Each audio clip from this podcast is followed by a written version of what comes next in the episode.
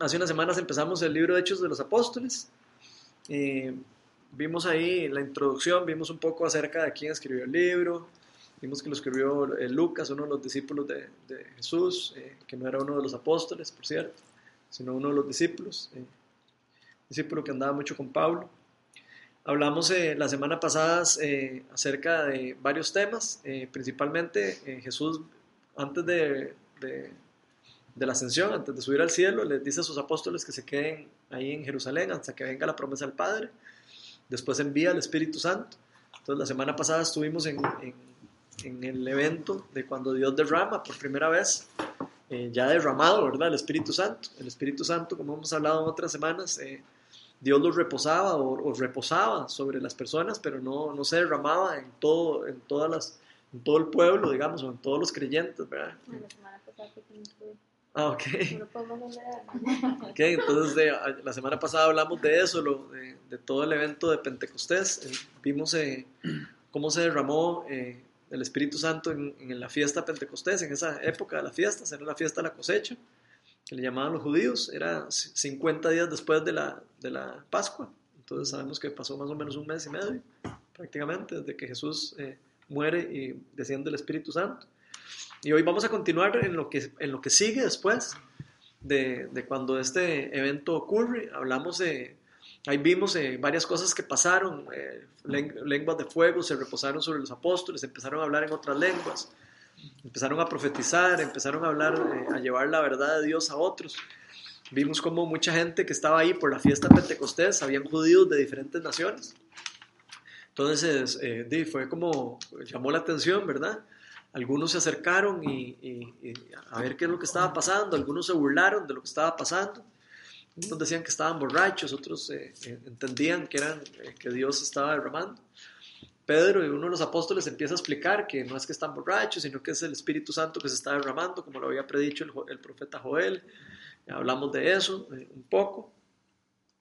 Y luego de, ese pasaje vimos cómo de, eh, prácticamente Pedro aprovecha y los apóstoles aprovechan ese, eh, ese evento que está llamando la atención de todos los judíos que venían de varias naciones y, y, él empieza a predicar acerca de la palabra de Dios y empieza a predicarles acerca de Cristo y de quién es Cristo y, quién, y que él era el Mesías y que, que se había cumplido la profecía y todo. Y dice ahí que 3.000 personas se, se, agregaron a la iglesia, entonces fue una, de una como una... Eh, no sé, como eh, yo diría que es el primer evento evangelístico de gran escala, ¿verdad? Que podemos, que está registrado tal vez en, la Biblia.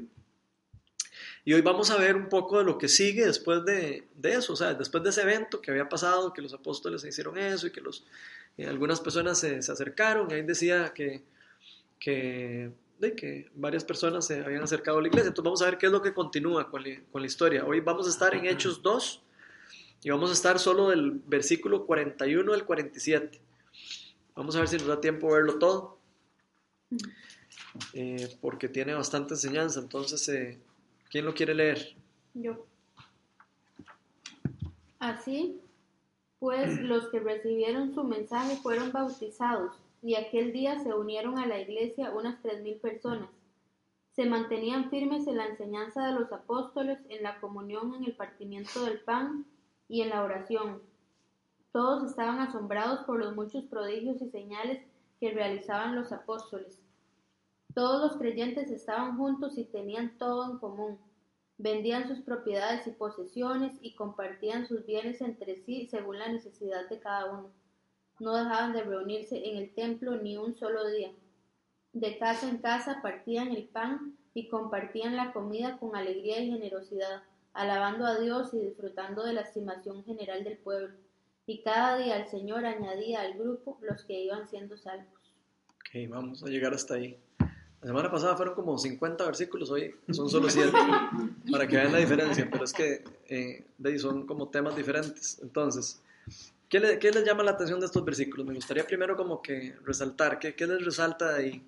Siempre me gusta ver qué es lo que a cada uno le llama la atención de lo que, de lo que estamos leyendo. ¿Qué les llama la atención de esos versículos que acaban de leer? La alineación, tal vez, digamos, de todas las personas, ¿verdad? En comunión. O sea, todos están como alineados en lo mismo, ¿verdad? Digamos así, van hacia lo mismo, tienen como, eh, eh, como los intereses muy comunes, ¿verdad? Todos están así, hacia un mismo camino. O sea, eso a mí me llama mucho la atención. Qué lindo. ¿Alguna otra cosa que les llama la atención a alguien? Bueno, que están eh, unidos en un solo espíritu, todos. Me llama la atención y prácticamente eh, dejaron todo lo que estaban haciendo por, por sentir en, el grupo, en todo el grupo lo, mismo. Entonces me imagino que estaban demasiados eh, como llenos del Espíritu Santo, no emocionados, sino llenos de verdaderamente del Espíritu Santo. Entonces había como, como un avivamiento, mm. como un avivamiento fuerte entre, entre ellos y cada vez más gente se les, me imagino que fue una, sonó mucho, mucho ruido, como dice, posiblemente. Entonces, ¿qué? El desprendimiento también a lo, a lo, material, ¿verdad? O sea, digamos, venir y, decir, bueno, voy a vender mi propiedad y lo voy a compartir con todos los demás. O sea, es definitivamente bastante tocado, ¿verdad?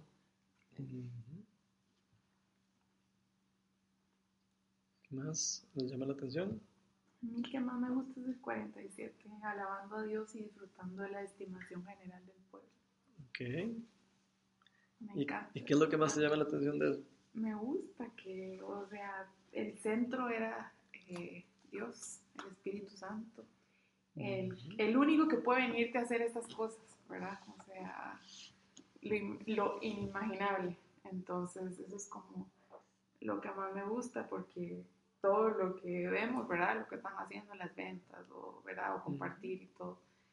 E, era el Espíritu Santo el que te hace hacer lo inimaginable y, el que te, hace vivir esa vida alegre, porque ahí dice, ¿verdad? Estaban, estaban alegres y, y estaban disfrutando. y alabando a Dios. Entonces, es como, como lo que te hace hacer el Espíritu Santo. Qué chido. Me encanta me gusta esa parte de ese versículo, me gusta de que dice que disfrutando de la estimación general del pueblo. ¿No me llama la atención eso?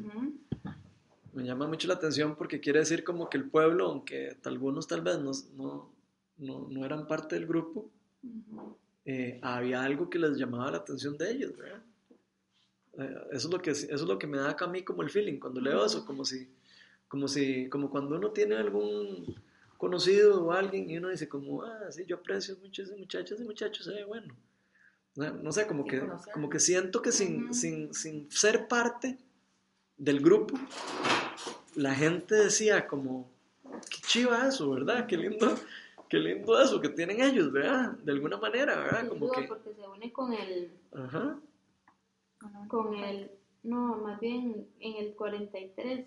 Uh que dice, todos estaban asombrados por los muchos prodigios y señales que realizaban los apóstoles. Okay, es decir, uno sabe que en el fondo es la, reacción, digamos, de compartir con Dios y el Espíritu Santo, ¿verdad? Pero ellos lo que veían era un grupo de, de, personas que estaban juntos viviendo como todos, ¿me explico? o sea, ellos mismos lo, lo, proyectaban, porque entonces dice que realizaban los apóstoles, o sea, como lo que ellos estaban haciendo era lo que los otros veían y generaba probablemente esa estimación de,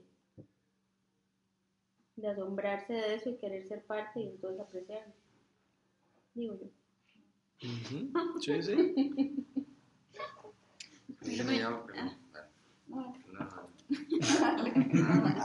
Dale porque se te olvida. Sí. No, a mí la verdad es que me llama la atención mucho cómo, en mi opinión, Dios estaba consciente de que no era una tarea fácil ir ganando eh, súbditos, digamos. Discípulos, por decirlo así. Y, y él estaba claro que necesitaba muestras de fe, o sea, muestras para que la gente fuera creciendo en su fe y esa gente finalmente atrayendo más, ¿verdad? Entonces, ya me estoy adelantando porque el que sigue es Pedro Sana, un mendigo, ¿verdad? Pero... Bueno, pero después vamos a hablar de eso la próxima reunión. Pero, aquí empieza... buenísimo. Pero aquí empieza esta parte del cuento que decía, todos estaban asombrados de los muchos prodigios y señales que realizaban los apóstoles también es, o sea, yo creo que hubiese sido imposible que todos estuvieran nacidos sin las muestras y y los milagros que Dios hacía a través de personas que elegía, como los apóstoles. ¿verdad? Porque ya sea en ese tiempo, en ese tiempo, creer simplemente por creer, sin una base, es sumamente difícil. O sea, no, no- ah, como hablaba el otro día, no es que va a llegar alguien ahí y pronto otro te dice, este, o sea, yo voy a salvar a todo el mundo aquí, no se preocupen, y, y vos decís, o sea, ¿qué hago yo para creer? Entonces, me mucho la atención que, sea, yo sé que es muy importante tener la fe y todo, pero que Dios mismo se preocupaba por alimentar esa fe con pequeños este, Sí, detalles. detalles que había elegido a personas este, que fueron los apóstoles para que hiciera cosas y los demás tuvieran esa fortaleza de poder dejar todo. O sea, porque yo creo que difícilmente alguien va a dejar todo para seguirlo si no lo antecedió. O sea, nosotros estamos aquí creyendo en, en una historia, ¿verdad? que al final es la, es, es la Biblia. Y es difícil creer en una historia si al final no tenés, Si no la vivís. sí, sí, o si no tenés algún dato. Como el, como el respaldo, digamos, de Dios a través de las personas. Que, Sí, o- que o uno si no, no- creería si no hubiera visto que... Por eso, si no vivís la historia, no puedes, difícilmente la vas a creer. Entonces Es una uno- cuestión vivencial. Igual es como, como pasa, qué sé yo, como uno cree que, que uno no tiene, no duda de que las pirámides las construyeron de X forma, porque hay una historia que cuenta que alguien vio a los egipcios construir las pirámides con ese material, de esa forma, entonces uno no pone en duda que las pirámides las hicieron así, porque hay un, un hecho histórico que lo antecede que te lo respalda. Igual era aquí, o sea, yo creo que Dios estaba dejando, a través de sus apóstoles y de personas, confirmadas las, las pruebas de que él era real y de que, ah, que había que tener fe y seguirlo y dejar todas las cosas. Y, y por eso esas personas me parecen que los apóstoles son la parte quizá más importante de toda la historia, porque son los que tuvieron la oportunidad, no solo, no era la oportunidad de ver los milagros, sino era el- la gran responsabilidad después transmitir a cada, a cada persona más toda esa creencia y esa seguridad para, para poder montarse en, barco. ¿Qué otra cosa les llama la atención? Melania va a hablar, creo.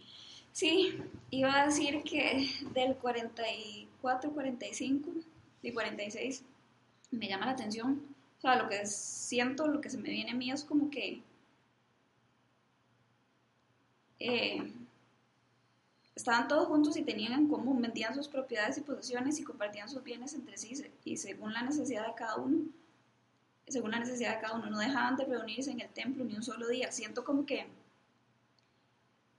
como que encontraron, no sé, como una nueva familia, ¿verdad? O sea, como que encontraron, ¿verdad? No sé, como que Intereses en común. exactamente, ¿verdad? Y como que que para yo vender algo y dárselo a alguien es porque lo siento como demasiado cercano y parte mío, ¿verdad? Porque de otra manera no me desprendo de algo tan fácilmente. Entonces lo que siento es que como que, di, como antes todos lo separaban, ¿verdad? Y que la, lo- el- la nacionalidad y, ¿verdad? Todo era como muy marcado y nadie se podía mezclar con nadie. Al sentir esa libertad siento yo que, ¿verdad? Era como, di, no sé, se sentían como demasiada libertad de amar y de, y de, y de sentirse todos por igual. Ujú. Eso es lo que siento. Ahí, Eso de, de eso que estás diciendo hay un dato importante y es que los apóstoles al principio se empezaron a congregar con los judíos, pero después los echaron. O sea, al principio ellos se siguieron como siendo judíos y, y cristianos, pero llegó un momento en donde ya fue tanta la, la- la- el estorbo, digamos, para los judíos de estar escuchando a, esos, a todas estas personas predicando acerca del Mesías y ellos no creían en el Mesías, eh, hasta que llegó que ellos más bien se tuvieron que separar. Cuando menciona aquí el templo, está en el templo judío. Sí, exacto. Por eso, por eso mismo se los, se, los, se, los, se los menciono. O sea, ellos empezaron primero a reunirse en el templo, ve que Pedro, mañana vamos a ver que Pedro sana una, a un, eh, la próxima semana vamos a ver que Pedro sana a una persona en, en, en, la, en la entrada de uno de los templos. ¿no? Entonces, eh, ellos, se, de- ellos siguieron sus vidas normales. Lo que pasa es que llegó un momento donde de, ya el choque de poder entre, entre, el- entre la prédica, digamos, del Evangelio contra las personas que no creen, ¿verdad? Y contra las personas de que, de que simplemente no, de que no, que no quieren escuchar la verdad. Entonces sí, ellos se tuvieron que separar y tuvieron persecución, más bien, hasta los quisieron hasta matar y todo. De hecho, todos los apóstoles fueron, fueron matados. El único que, que quedó vivo fue... Bueno, asesinado. El único que quedó vivo fue eh, Juan. A los demás, todos los, eh, los romanos y o los judíos, eh, los, pues, les cortaron la cabeza, los acribillaron, los, crucificaron. O sea, fue, perse- fue, fue persecución de- fuerte lo que tuvieron ellos. ¿verdad? Entonces, claro, en, en mucho tiempo, algunos fueron al inicio del ministerio, otros fueron más a- adelante. Como dato interesante, creo que el primero que, el primero que mataron a Santiago fue Santiago. Creo que el mayor es el. Hay, dos hay dos Santiagos, tres Santiagos: Santiago mayor, Santiago el menor y, y el hermano de, Jesús, que se llamaba también Santiago. Entonces, eh, eh, creo que Santiago Mayor fue el primero que, que mataron. Eh, y, está registrado en el libro de Hechos, creo. Eso lo podemos ir viendo más adelante. Pero, sí, ¿no? Sea, a mí me llama mucho la atención eso que dice Melania, porque el mundo ahora nos ofrece como eso, ¿verdad? Como, como el, el individualismo. El mundo ahora nos ofrece como un, eh, todo esto es mío y, y esto es- soy yo y yo soy yo y mi Sin familia y yo y, compartir. y, y cada vez eh, todo está hecho para que todo el mundo socialice menos. eh. No sé si lo van viendo, ¿verdad? Las mismas eh, La cosas, tecnología. la misma tecnología nos va aislando de, las, de la sociedad, nos va... eh, eh, o sea, o sea, de- realmente en el mundo espiritual hay una batalla fuerte en contra de que la gente haga esto que estamos haciendo. Bueno, yo, Una yo a- fuerte. a agregar algo también que a mí me parece que yo creo que, o sea, si uno lo lee en la, en la profundidad o lo trata en la profundidad, realmente lo que hay en esos versículos es un gran, una gran responsabilidad, porque los, los apóstoles trabajaron durísimo, que dice, todos los días se reunían, iban de casa en casa, o sea, te- o sea, los más eran los mejores vendedores, digamos, o sea, ellos iban a tratar de vender su mensaje todos los días este, y a ir a- acumulando, digamos, gente y acumulando gente. Y eso conforme pasa el tiempo, se ha, se ha ido perdiendo. Y, y también, digamos, yo no soy tan, o sea, me- cuando empecé en, en el primer estudio estaba una frase que a mí se me quedó pegada, que es de San Francisco de Asís, que era que decía, que decía, eh, predica todo lo que puedas y si es necesario usa las palabras. Y, y a mí eso me encanta porque yo, a mí, ¿verdad? Yo me cuesta mucho el tema ese de, acercarme. Dios, y, ¿verdad? o sea, no, no es tan sencillo para mí. Y, no es, y, y eso me, me, me gustaba mucho porque eh, también no necesariamente es que uno tiene que ir de casa en casa. Si hay miles de formas, de, tanto con su ejemplo de... O sea, lo importante creo que Dios siempre recalcó la comunidad, la iglesia, ¿verdad? la reunión y estar tratando de, de hacer esto. O sea, tal vez ya no es tanto visitando casa por casa, pero sí cómo tratar de llevar el mensaje a diferentes y cómo, o sea, es impresionante, ¿verdad? Cómo llega uno y se conoce, se conoce a alguien en un condominio, empieza a hablar, este, terminas en un grupo, llega otra gente. O sea, es impresionante la velocidad a la que vos podrías empezar a, a multiplicar el mensaje si realmente uno tomara un compromiso de decir, ok, yo todos los días voy a dedicar 5 minutos o 10 minutos o X para tratar de cumplir con mi responsabilidad como la tenían los apóstoles de, de hasta extender el mensaje. ¿Es cierto? Chivísimo. A mí me llama mucho la atención el, el versículo 42, ese que vos estabas mencionando ahora, porque dice, se mantenían firmes en la enseñanza de los apóstoles, en la comunión, en el partimiento del pan y en la oración. Y me gustaría como, yo creo que podemos aprender algunas cosas de la iglesia primitiva, siento yo, en estos versículos, como que estos versículos nos están enseñando algo de cómo debería ser la iglesia, cómo debería... eh, eh, o sea, ¿qué es lo que le, cómo, cómo, le, cómo le debería ser como lo ideal, digamos? Y Interesante saber eh, eh, y darse cuenta cuánto tiempo duró este movimiento, porque tuvo un comienzo que fue cuando el Espíritu Santo cayó, ¿verdad? Pero cuánto tiempo duró. Interesante como, como saber cuánto tiempo duró, duró meses, duró un año, dos años. Hizo tanta bulla el movimiento que ya los judíos empezaron a preocuparse y a decir, ¿estos quiénes son? Ya son miles. y posiblemente por eso los sacaron del templo. Me imagino que no fue de la noche a la mañana, sino que hubo, hubo como decimos, persecución. Entonces, muy interesante eso, y me imagino yo que de ahí salió una parte de, del cristianismo, esa parte de, de- De hecho, eso es muy interesante porque así fue como el cristianismo se, pro- se, se propagó. Digamos, eh, eh, la persecución, siempre algo malo, hizo que Dios lo usó para algo bueno. O sea, el que los estuvieran persiguiendo, que los estuvieran matando, obligó a la gente a salir de, de- de Israel. Y al salir de Israel, de, empezaba esto que estamos viendo aquí. Un grupito donde enseñaban acerca de Jesús, bautizaban a las personas, cada uno que creía lo bautizaban en el nombre de Jesús. El Espíritu Santo los, eh, los llenaba y, y es lo que vamos a ir viendo en el libro de los apóstoles. eh. Y eso es que es, es- creo que es algo de gran valor para la iglesia, para la iglesia al día de hoy. Entonces, eh, yo creo que hay muchas cosas de aquí que podemos aprender de la iglesia primitiva que podemos aplicar hoy nosotros y que podríamos nosotros estar eh, poniéndole el ojo más, eh, ok, esto es importante porque ve que esto lo hacían antes y, y ahora ya no se hace, ¿por qué no se hace ya? Eh, pongámosle el ojo a, a esas cosas, ¿por qué? Eh, como vos decís, sí, hay cosas como que ya eh, se perdieron, ya se dejaron de hacer. ¿Y será eso lo que Dios quiere? ¿Que se pierdan esas cosas? ¿O será más bien eh, que más bien hemos hecho como un mal trabajo? En realidad, los discípulos de, de Dios. Hemos, hecho, hemos hecho como un mal trabajo en, en, que eso no se muera, en que eso no se extinga, en que eso más bien agarre fuerza. Eh, de hecho, aquí en, esa, esa primera, en ese primer versículo, en el 42, podemos ver la importancia de algunas de las disciplinas espirituales. Y porque ahí, si lo ven, dice, se mantenían firmes en la enseñanza de los apóstoles, o sea, estaban firmes en la enseñanza que ellos les estaban dando constantemente.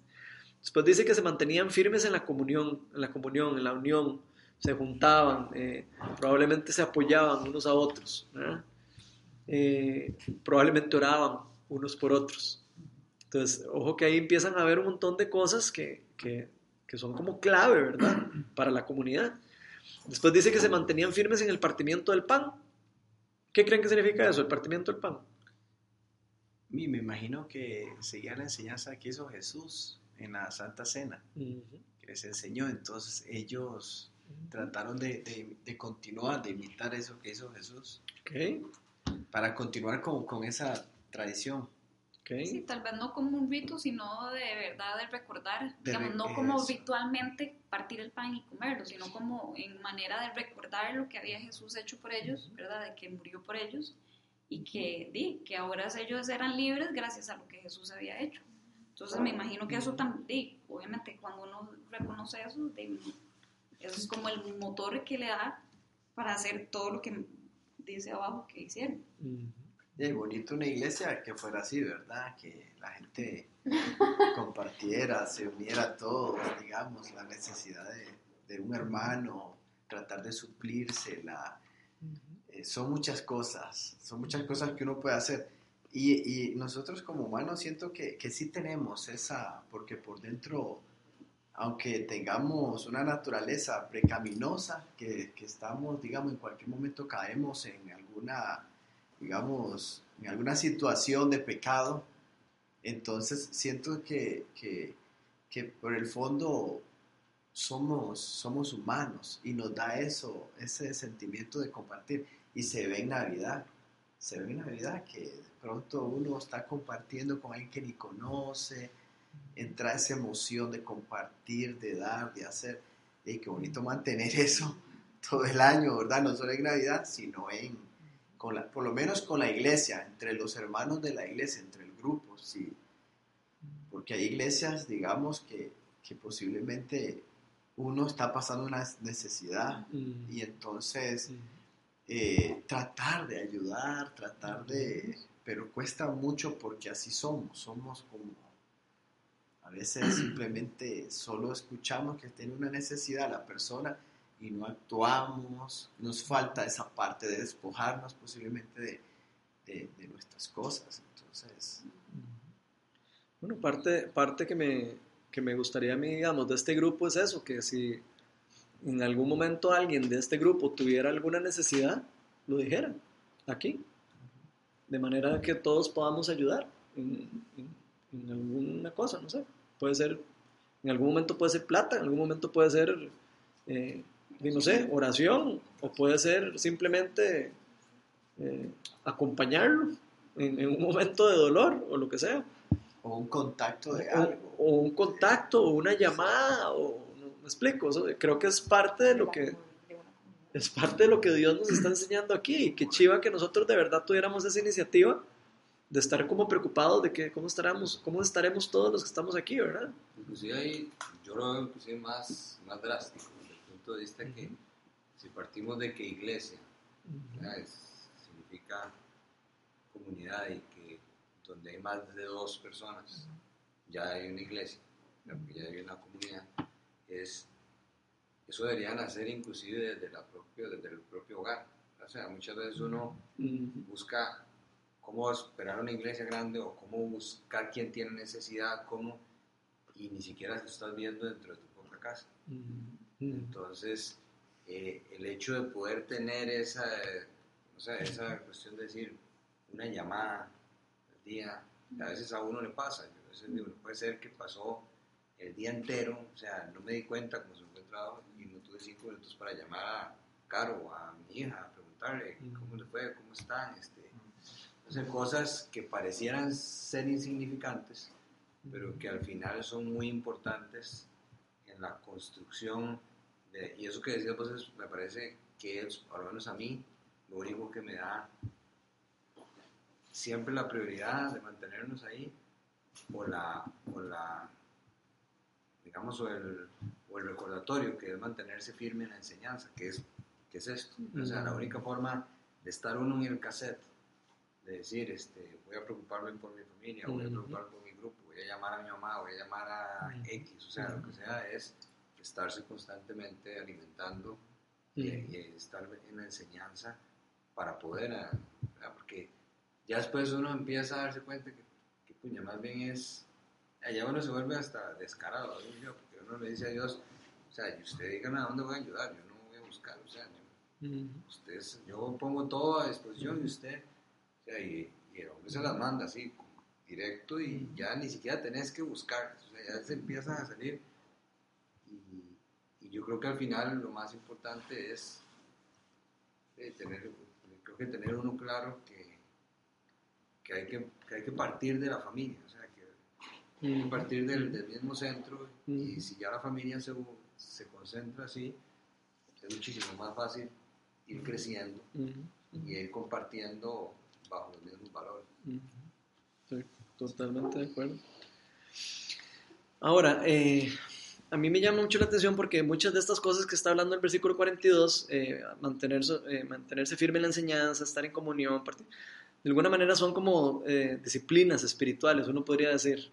Entonces, sí me gustaría aclarar porque ya sabemos todos que la salvación no es una cuestión de, de obras. O sea, la salvación no viene por qué, tan, qué tanto hago yo, qué tan bueno soy yo, o qué tan eh, malo fui, qué tan malo soy, sino la salvación dice la palabra de Dios que es por gracia, por un regalo de, por gracia de Dios, un, re- un regalo de, algo que nosotros no merecíamos y que Dios nos lo da por medio de la fe en, Jesús y que ese regalo se adquiere solo por, por poner la fe en Jesús, no por medio de obras. Entonces, eso me gusta aclararlo porque porque de hecho me gustaría leerles Efesios 2, 8, 9, que respalda eso que estoy diciendo. Si quiere, búsquenlo primero.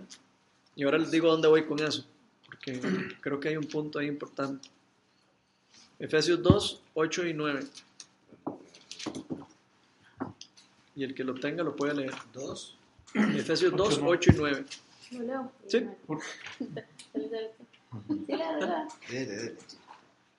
Porque por gracia ustedes han, han sido salvados mediante la fe. Esto no procede de ustedes, sino que es regalo de Dios. No por obras, para que nadie se jacte. ya está ahí. Entonces vean lo claro que es la palabra de Dios de cómo la salvación no viene por obras, sino es simple y sencillamente un acto de fe y recibido por gracia. O sea, es un regalo inmerecido de Dios. Así que nadie puede creerse más que otro por ser salvo, porque en realidad ninguno se lo merecía. ¿Ok? Entonces, sí, yo podría hacer obras buenas y lindísimo, Dios le va a gustar las obras, pero no me va a hacer más o menor que, eh, agradable a Dios por las obras que yo hago.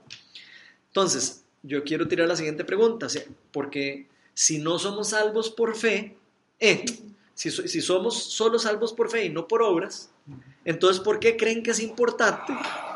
¿Por qué creen que es importante esto que nos está enseñando estos versículos de permanecer firmes en las enseñanzas, de, de- de permanecer firmes en la comunión, de la, per- per- permanecer firmes en la partición del pan? ¿Por qué creen que eso es importante entonces? Para tratar de mantener intereses en común, porque se vale como decir, ya lo tenemos, cada uno vive a su manera, cada uno va solo, sino recordar el sacrificio, recordar todo lo que, todo lo que pasó y el regalo inmerecido que recibimos. No es que tiene algo a cambio, sino que también tenemos que hacer, hacer nosotros un propósito de seguir en comunidad, de hacer el bien, no simplemente decir, ah, ya lo tenemos, listo. Y por la calle como si no nos importara. Yo creo que desde el punto de vista hay varias cosas. Uno, que es la forma de mantenerse con la fe viva y creciente. O lo- sea, lo mencionaste muy bien ahora. si uno empieza a alejarse de esto, la, fe- la fe se debilita. ¿verdad? Y Si conforme uno esté más cerca, su fe aumenta o se mantiene. Y yo creo mucho en las obras porque también hay dos cosas muy importantes. O sea, los dos mandamientos creo más importantes es el de amar al prójimo, ¿verdad? Sobre todas las cosas. Y que también Dios dijo es que, no me acuerdo dónde dice, pero que dice que si que todo lo que le hagáis al hermano es, es como si los estuviera haciendo A él. a él mismo, ¿verdad? Entonces hay un tema de respeto y hay un tema de, de, de amor al prójimo que se encierra entre las cosas más importantes, que es cómo mantengo mi fe, es apegado a la, a la enseñanza. Cómo amo al prójimo es a través de las obras muchas veces, ¿verdad? Demuestro mi amor a- al prójimo.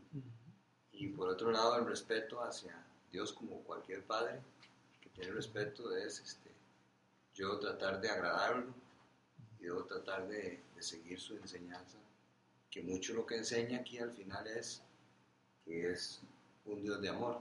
Y al final, ¿qué significa amor? Es todo lo que, viene todo lo que es el compartir, el, el amor al prójimo, el estar Ok, qué chido eso.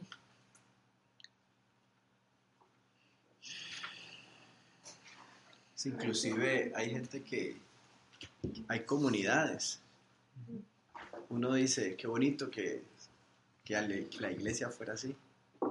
Igual como decimos, ver la iglesia primitiva, que se compartían, de que se cuidaban. entonces, pero hay, hay gente que trata de hacerlo. Eh, y les voy a dar un ejemplo. En la comunidad donde, donde, bueno, donde estamos viviendo nosotros, en Estados Unidos, eh, está una comunidad que ellos son los covers. Son la gente, no son, no son Amish, ni son, los- ni son Quaker, ni tampoco son como extremistas que no usan, no usan luz y esas cosas.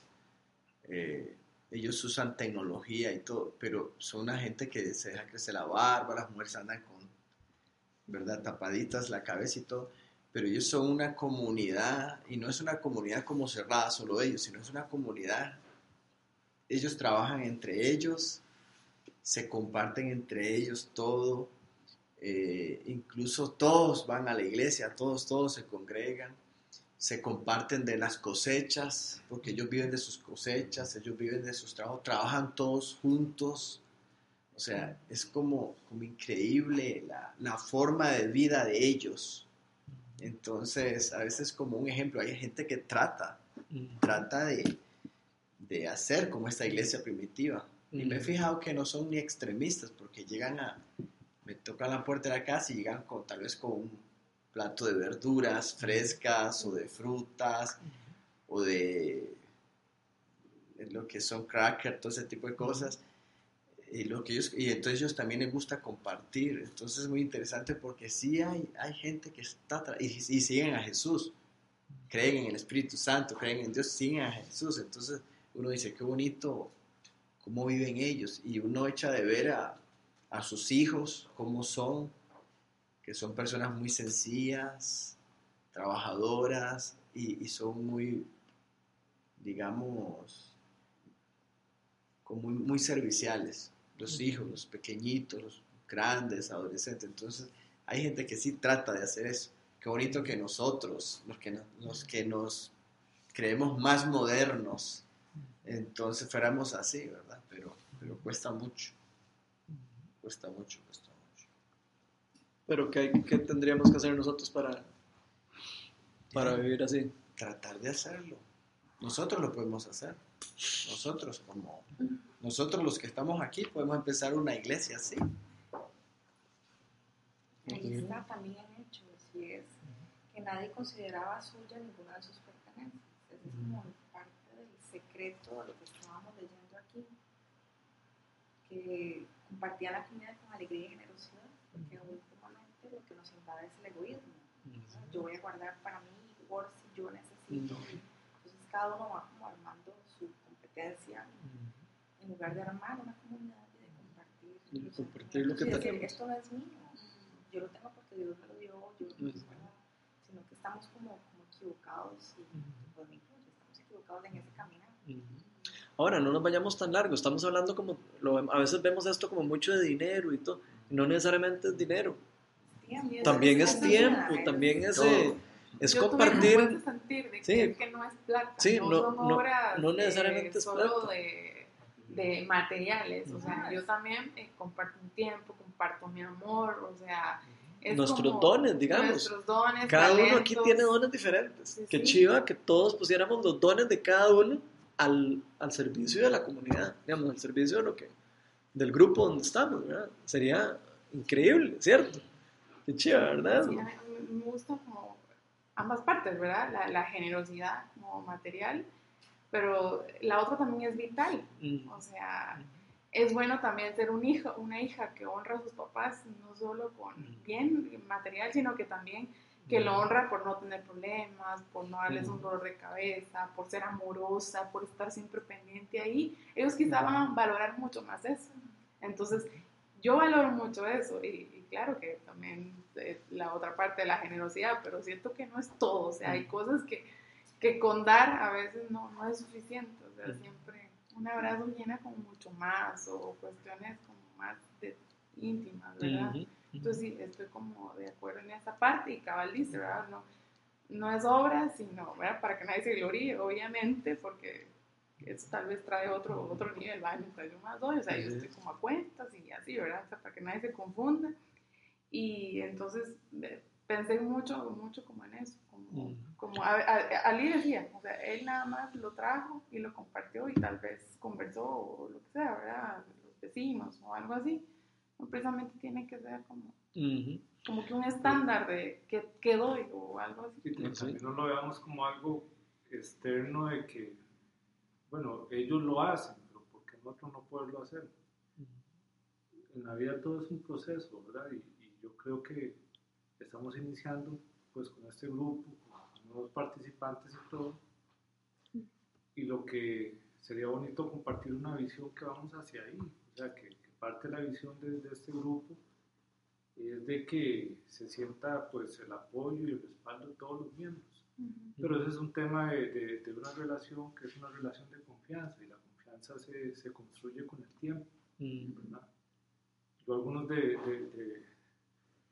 de- de- de los que estábamos acá la, la semana pasada les, les compartía y les decía, mira, cuando estábamos en alabanza y todo, sentí en mi corazón hacer algunas cosas.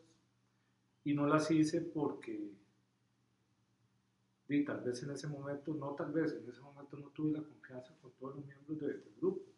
Tal vez para no incomodar a, a alguien, como no los conozco, a todos lo suficiente, eh, preferí esperar un poco más, pero creo que, que debemos de compartir esa visión de que, de que este grupo, además de venir a compartir la palabra de Dios, también es para compartir eh, lo bueno y lo malo que nos pasa y Mm. podernos apoyar. ¿verdad? Entonces, e- ese es un tema que, que- que al final no, no lo veamos como algo externo, sino debería ser parte pues, de, de nuestra visión y lo que queremos lograr. Me gustaría como, como leer un poco de qué es lo que puede pasar si no permanecemos firmes. Eh, porque ya, ya hemos tocado como el tema ahí y creo que Juan Manuel tocó muy bien ahí, este, lo dijo muy, muy directo, pero leamos lo de la palabra de Dios, donde dice la palabra de Dios, qué es lo que pasa si nosotros no nos mantenemos firmes. Entonces vamos a ver, vamos a estar en Juan, Evangelio de Juan, capítulo 15, del 1 al 17. Aquí ese es un versículo grande, pero vamos a leerlo despacito y después lo comentamos cuando Juan, terminemos de Juan. leer. Juan 15, del 1 al 17. Este es Jesús el que está hablando. Entonces son palabras en rojo, como, como en algunas Biblias que las ponen en rojo las palabras de Jesús. Me encanta. ¿Cuál sería? Bueno, me encanta porque, porque en rojo sale lo que dice Jesús. Entonces es más importante. Juan, el Evangelio, el Evangelio. Ah, ok. El Evangelio de Juan, ¿Del cuánto? Del El 15. el 15 del 1 al 17. 15. Este es importante, entonces que todo el mundo lo pueda abrir, tranquilo, porque sí quiero que todo el mundo lo, lo- lo podamos leer porque es muy importante esto. De qué es lo que pasa si nosotros no permanecemos, porque sí, ya la salvación eh, ya la tenemos. La pregunta es, ¿qué pasa si yo eh, de ahí no me permanezco firme? ¿Y qué pasa si yo flaqueo? ¿Y qué pasa si yo entonces me hago el loco y empiezo a, a desconectarme? ¿Qué es lo que puede pasar? Entonces vamos a leer aquí. Juan 15, del 1 al 17. ¿Quién no quiere leer? Dele, Mauro, usted se quedó con ganas. leer, Sí, está con una ganas de leer. Me gusta leer. Bueno. La seguimos. Dice, yo soy la vid verdadera y, y mi padre es el labrador. Toda rama que en mí no da fruto, la corta, pero toda rama que da fruto, la poda para que dé más fruto todavía. Ustedes ya están limpios por la palabra que les he comunicado. Permanezcan en mí y yo permaneceré en ustedes. Así como ninguna rama puede dar fruto por sí misma, sino que tiene que permanecer en la vid, así tampoco ustedes pueden dar fruto si no permanecen en mí. Yo soy la vid y ustedes son las ramas. El que permanece en mí como yo en él, dará mucho fruto. Separados de mí no pueden ustedes hacer nada. El que no permanece en mí es desechado y se seca, como las ramas que se recogen, se arrojan al fuego y se queman. Si permanecen en mí y mis palabras permanecen en ustedes, pidan lo que quieran y se les concederá. Mi Padre es glorificado cuando ustedes dan mucho fruto y muestran así que son mis discípulos. Así como el Padre me ha amado a mí, también yo los he amado a ustedes. Permanezcan en mi amor. Si obedecen mis mandamientos, permanecerán en mi amor, así como yo he obedecido los mandamientos de mi Padre y permanezco en su amor. Les he dicho esto para que tengan mi alegría y así su alegría sea completa. Y este es mi mandamiento, que se amen los unos a los otros como yo los he amado. Nadie tiene amor más grande que el dar la vida por sus amigos. Ustedes son mis amigos si hacen lo que yo les mando. Ya no los llamo siervos porque el siervo no está al tanto de lo que hace su amo. Los he llamado amigos porque todo lo que a mi padre le oí decir se lo he dado a conocer a ustedes. No me escogieron ustedes a mí, sino que yo los he escogido a ustedes y los comisioné para que vayan, para que vayan y den fruto, un fruto que perdure. Así el Padre les dará todo lo que le pidan en mi nombre. Este es mi mandamiento, que se amen los unos a los otros.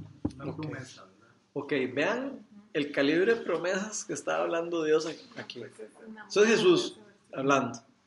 Entonces, ¿qué les resalta a ustedes de lo que hemos estado hablando de estos versículos? ¿Qué les llama más la atención de eso? Tal vez algo que no se hayan dado cuenta o que nunca habían pensado.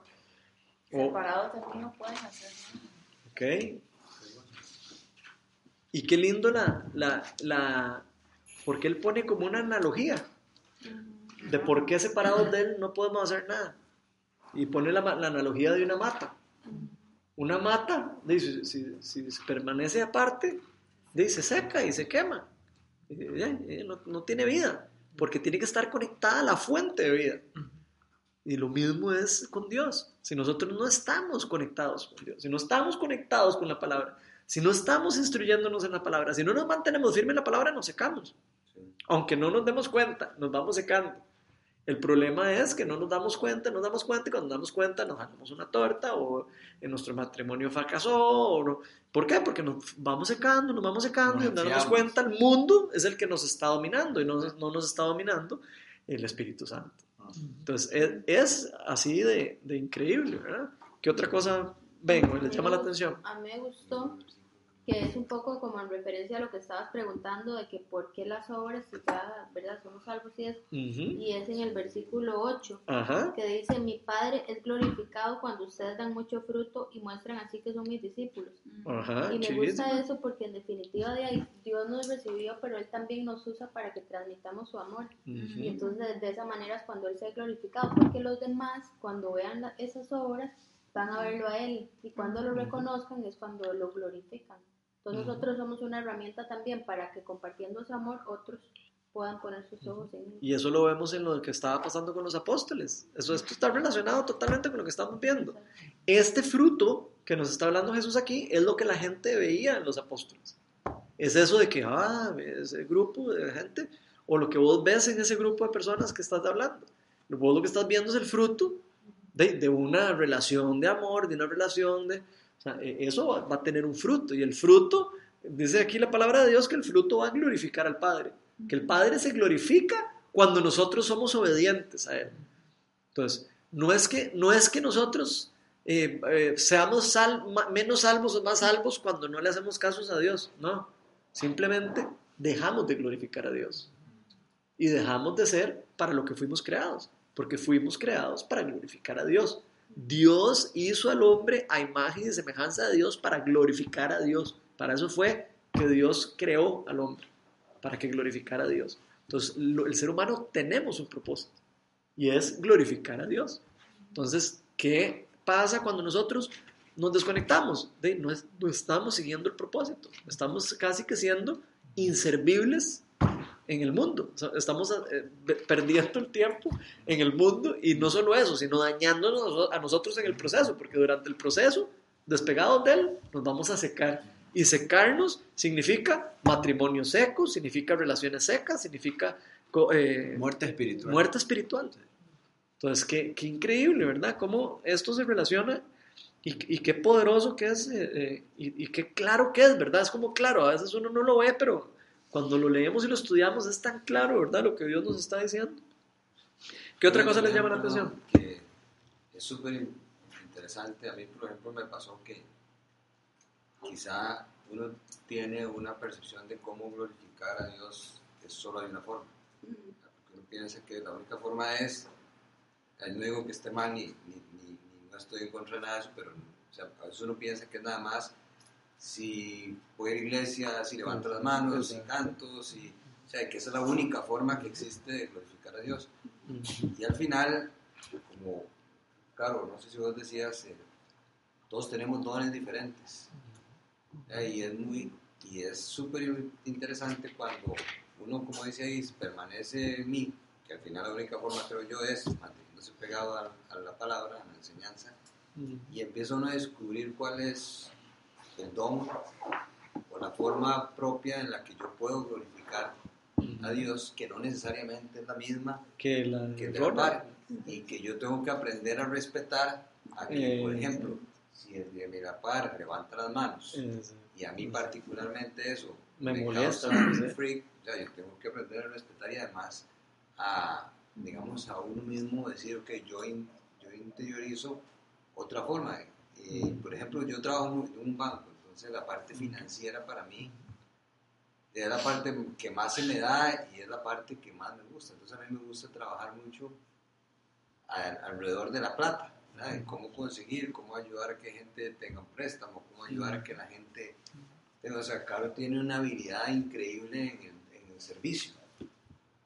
¿verdad? Entonces, y yo creo Sí. que en esa medida de glorificación al final de todos somos necesarios, ¿verdad? Porque hay gente, Obvio. yo impacto en mi forma, Caro impacta en su forma, vos impactas en la forma, entonces no todo el mundo se impacta de la misma forma, entonces se requieren de la expresión de varios dones Ujú. para, para finalmente ir acercando a la gente que se identifica conmigo, a la gente que se identifica con vos, a la gente que se identifica, y es es súper interesante porque para mí, por lo menos, me abrió las puertas a poderme porque yo me sentía un poco...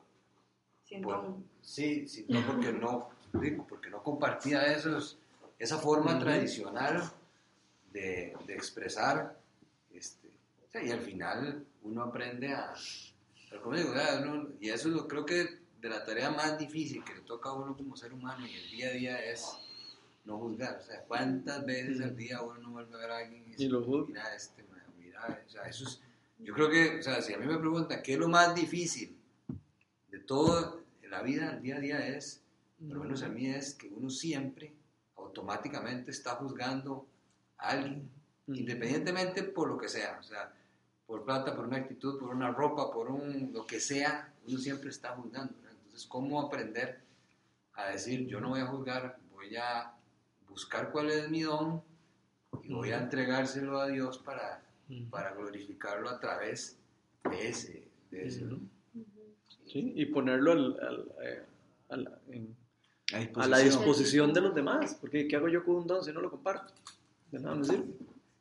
Y los dones, dice la palabra, que son para, para la edificación de la iglesia, son para, y no solo los espirituales, porque hay dones espirituales y hay dones naturales. Entonces, sí, hay personas que son inteligentísimas en matemática. Eso no es un don espiritual, eso es un don natural. Di, pero yo puedo poner ese don en, en- A en- trabajar. a trabajar en una comunidad. Podría enseñarle a personas que no saben matemática a aprender matemática, por ejemplo. Y ahí estoy haciendo una obra lindísima, ¿verdad? Que chiva el montón de cosas que uno podría hacer en un grupo como estos, digamos, si uno tuviera de verdad unas ganas de impactar en una comunidad específica, ¿verdad? Y ayudar en diferentes cosas, ¿verdad?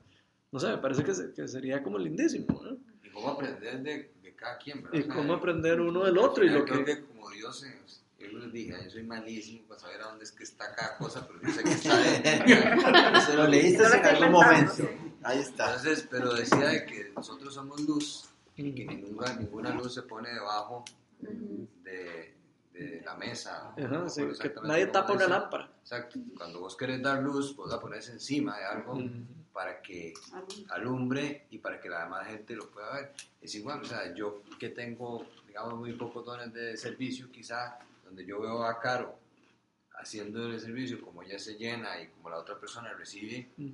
te invita, aunque sea tímidamente al principio, a ir haciendo, ¿verdad? Porque estás viendo lo que impacta y lo que sucede. Y probablemente muchas veces eso es porque uno, como vos decías, tiene que ir rompiendo Esos procesos de, de confianza. Y por eso yo he Son dicho, barreritas. Lo que más me llama la atención es que no debemos olvidar que nuestro Padre es el labrador y toda rama eh, que en mí no da fruto, la corta, ¿verdad? O sea, eh, el tema de la poda para mí es como vital, o sea, Y que- doloroso, y pero que él vital. poda O para sea, que alguien dé más fru- fruto. O sea, Exacto, para que lleve mucho fruto. Entonces, para que nosotros pretendamos ser eh, Sí. como esa rama, ¿verdad? Que, que lleva mucho fruto, eh, es importante la poda, es importante nuestro proceso, es importante las pruebas, son importantes eh, nuestros, los retos, sí, nuestros retos, y sufrimientos. sufrimientos. Entonces, ahí sí que como tú orabas al principio, a mí eso me tocó mucho porque es como tan importante, o sea. Como estar tan agradecido en lo malo y en lo bueno, ahí sí como decía Pablo, ¿verdad? en todo tiempo, a persecución o angustia, hambre o, o teniendo saciedad, o sea, en, en todo hay que tener contentamiento, ¿verdad? Y es como eso. O sea, también hay momentos difíciles, como decía Carlos, y donde tenemos que agruparnos y, y llorar, ¿verdad? Juntos. Y, y saber que es importante. O sea, como que no querer saltarte ese, ese, Esa ese- etapa. esa etapa, ¿verdad? Y Sino que, o sea, sí sé que la poda, o sea, uno lo hace pues con sus plantitas en la casa. Ujú. Entonces, bueno, usted venga para afuera, ¿verdad? Y después está súper linda aún más. Entonces, eh, es como eso, animarnos en la poda. Sí, Sí, porque además de que no solo dar fruto es poner a nuestro servicio algo, sino el hecho de que cuando Dios ya cambia algo en mí, ¿verdad? No sé, yo antes por decir, no sé, que puede ser, eh, me gustaba chismear y con mis amigas, ¿verdad? Y, y lindísimo y qué rico, ¿verdad? Pero lo dejo de hacer ya al, al hecho de dejarlo hacer y ellas están viendo que yo no lo estoy haciendo, estoy dando fruto, digamos, un ejemplo. Testimonio. Exactamente. Entonces también el dar fruto es algo que Dios va cambiando en mí, que los demás que antes lo hacía, que o lo compartíamos y yo lo dejo de hacer, ellos lo también. Bueno, importante saber que como toda la palabra de Dios va a haber siempre un rechazo, ¿verdad? También, eso es importante entenderlo. Cuando nosotros hacemos ese tipo de cosas, a veces eh, vamos a recibir rechazo de la gente. ¿Por qué? Porque entonces la gente va a decir, ay, ¿qué le pasa? ¿Y este por qué ahora ya no? Eso es, eso es parte de lo que la palabra de Dios dice que va a haber, que va a haber una, un rechazo al Evangelio, porque eso, eso es parte de eso, ¿verdad? Parte de la lucha de poderes espirituales, cuando alguien de verdad eh, entrega su vida a Cristo y de verdad empieza a hacer cambios, lo primero que se topa es con, con, eh, con la presión de- del, Sí. del social que, te va a, Rechazar. a rechazar. Y sí, pero eh, Jesús decía, cuando lo rechacen, acuérdense que a mí me rechazaron. No, no, no los están rechazando a ustedes, me están rechazando a mí. y ya estás en la mira, ¿verdad? Para ver cuando uno hace algo malo Eh, y todo el mundo, ah, cristiano, el pastorcito. Sí, pero qué lindo, qué lindo saber que somos personas imperfectas y que cuando en una comunidad eso se entiende, o sea, que cuando todos nosotros que estamos aquí sabemos que somos imperfectos, cuando alguien se equivoca o cuando alguien comete un pecado o lo que sea, nadie lo debería juzgar porque todo el mundo sabe que la persona está parte de un proceso, igual que todos. sí. Así, así como hoy yo puedo caer, mañana puede caer el Carlos. Entonces, más bien apoyarnos y ayudarnos a cargar las cargas. La palabra nos dice que nosotros, y por eso me, me gusta esto, porque dice manténganse firmes en la comunión. La comunión es parte de eso, es estar firmes, es ayudar. Eh, Mauren cayó, no sé, en adulterio, Dios guarde, Dios quiera que nunca. Pero pa- pasó, de ay, ayudémosla, apoyémosla, a que ella, a que ella logre otra vez eh, restablecer, salir y salir adelante. No más bien, ah, se hizo con adulterio, entonces ya no. Ya no viene. O sea, no, man, o sea, Inclusive todos tenemos, en esta vida todos tenemos propósitos, en nuestra vida un propósito tenemos. Y, y el conocer de Cristo es un proceso que nunca va a acabar. Y hay gente que, como dice él, él conoce de Dios, conoce de Cristo, pero tal vez él es tímido en decirle a la persona, Jesús te ama. Pero, pero con el don que Dios le ha dado, él ni cuenta se está dando que está bendiciendo a mucha gente, tal vez haciéndole el trámite así, digamos, de, de una manera efectiva a las personas, lo que ellos necesitan y posiblemente bendeciste de una manera y posiblemente ni cuenta te diste que esa persona es cristiana y la bendeciste de una manera, de una forma que esa persona posiblemente estaba orando y posiblemente llegó contando a la iglesia o a sus familiares el testimonio y me puso un ángel, dice, dice las personas, me puso un ángel en el banco y era tan difícil y esa persona, ¿cómo me abrió las puertas? Y eso es Dios. Dios usando de esta manera. Entonces es, es muy bonito porque, porque uno se va sintiendo lleno, lleno, lleno y uno quiere hacerlo más y más y más. Entonces prácticamente es parte de, de- de- del testimonio de uno. ¿verdad? y encontrás esa forma con la cual te sentís súper cómodo, entonces lo haces mil veces, porque es donde estás en tu chas como yo, Ya, obviamente yo me identifico con, ese, con esa frase de, de San Francisco de Asís, Ujú, porque yo soy el que me cuesta, mm, ¿verdad? y es impresionante, porque como Dios llega, ¿verdad? yo igual, si te contara mi historia, de heavy metal hasta... Otro día. Pero Otro día. Otro decir- día reunión de testimonio. De hecho, un día deberíamos de contar las Sí, historias de cada testimonio. uno. Un día reunión de Pero testimonio. Sería lo más increíble es que, como, como nosotros empezamos el, el estudio, o sea, yo siempre rechazaba cuando alguien me llegaba, como, uno dice, cuando llegaba algún pandereta. Sí, sí, algún pandereta ahí. Yo siempre tenía ese rechazo. Y la persona que nos dio el estudio, este, durante un año, se acercó, digamos, se hizo muy amigo mío. Yo lo, o sea, éramos sub, hacíamos de- o sea, muchísima empatía, compartíamos gustos de un montón de cosas. Y cuando ya yo era súper amigo de él, me di cuenta que mae era full cristiano. Pandereta. Pandereta. Sí, yo dije, "Puta, no puede ser.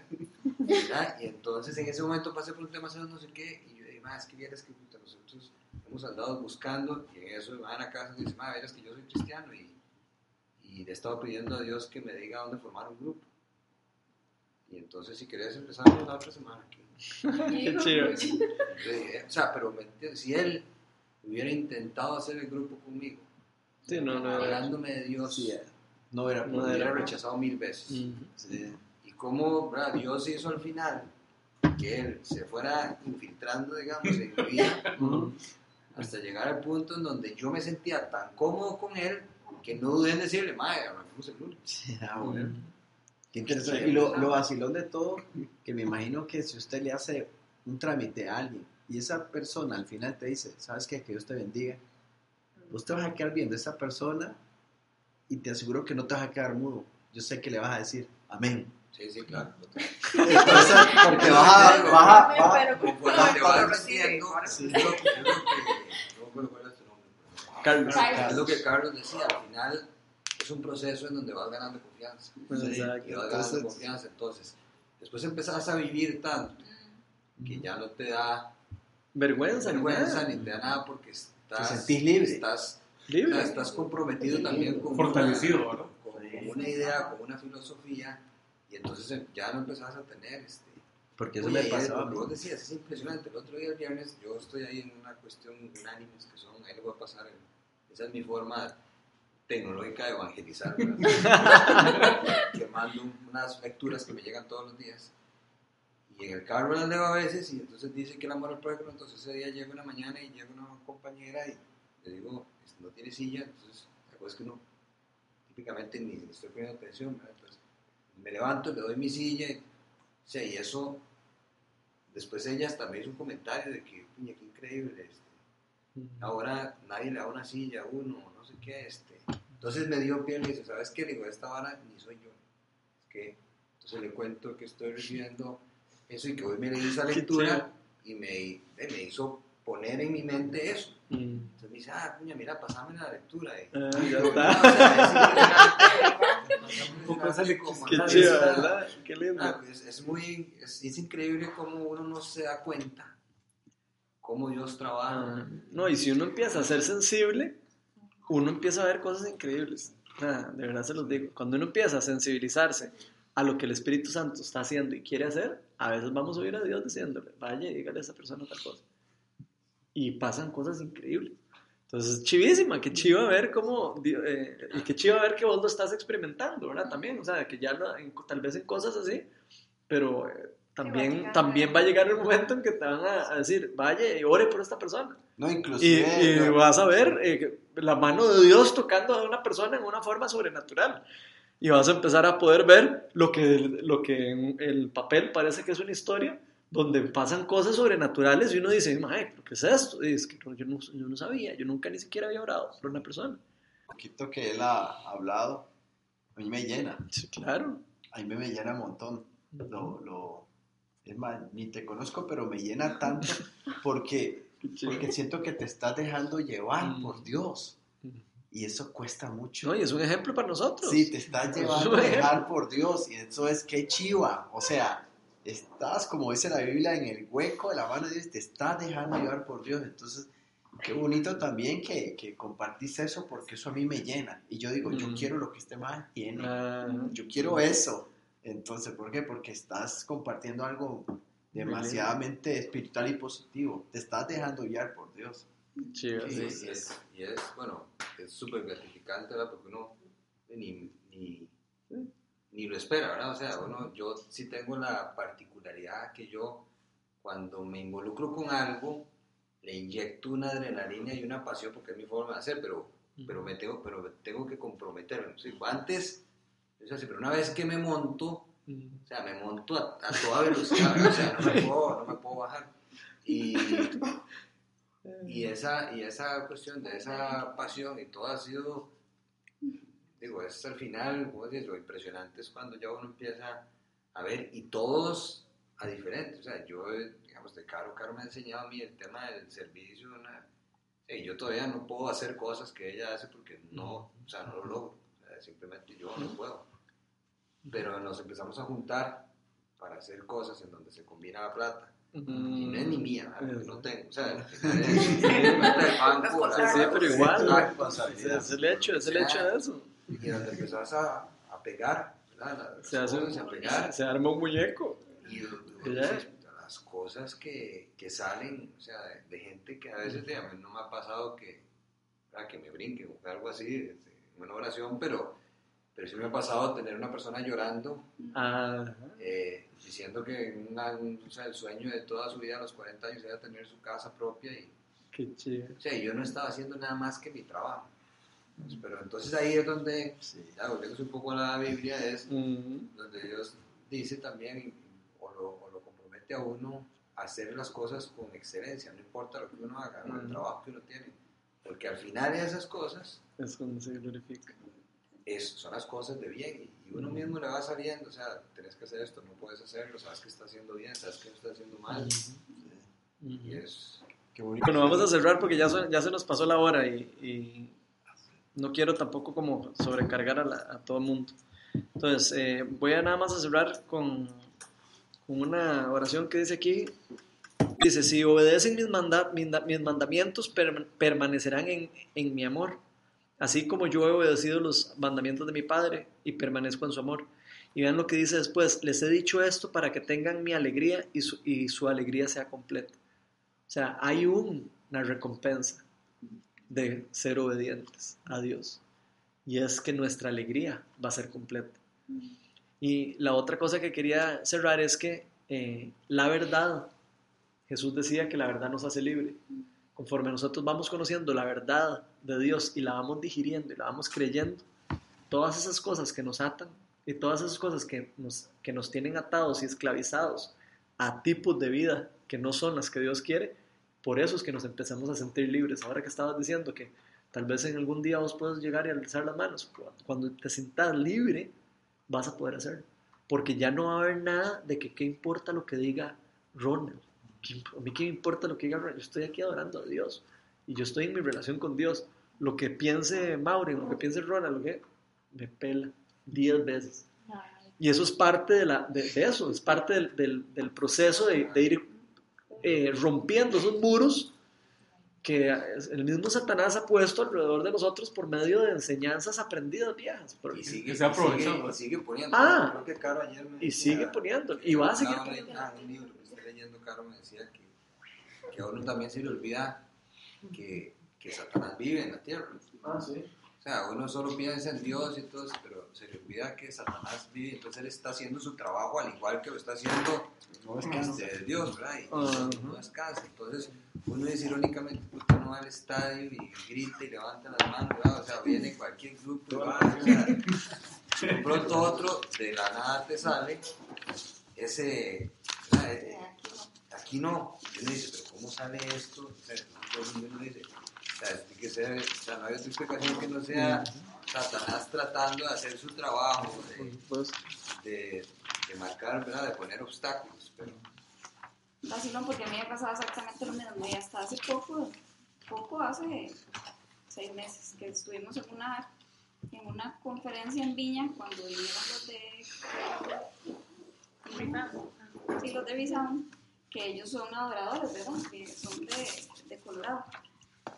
Y, y al final, él explicó que ese significaba levantar las manos.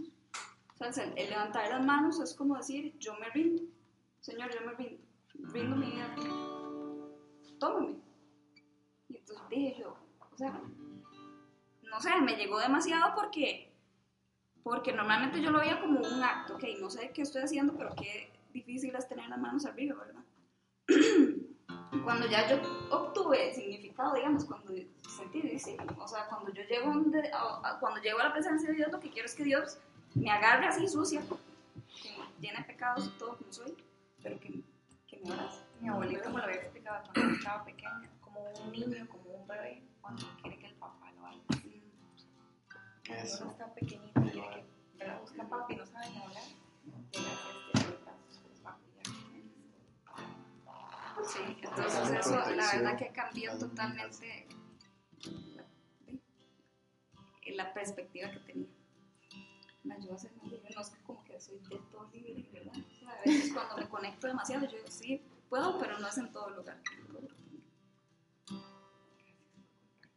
Ujú.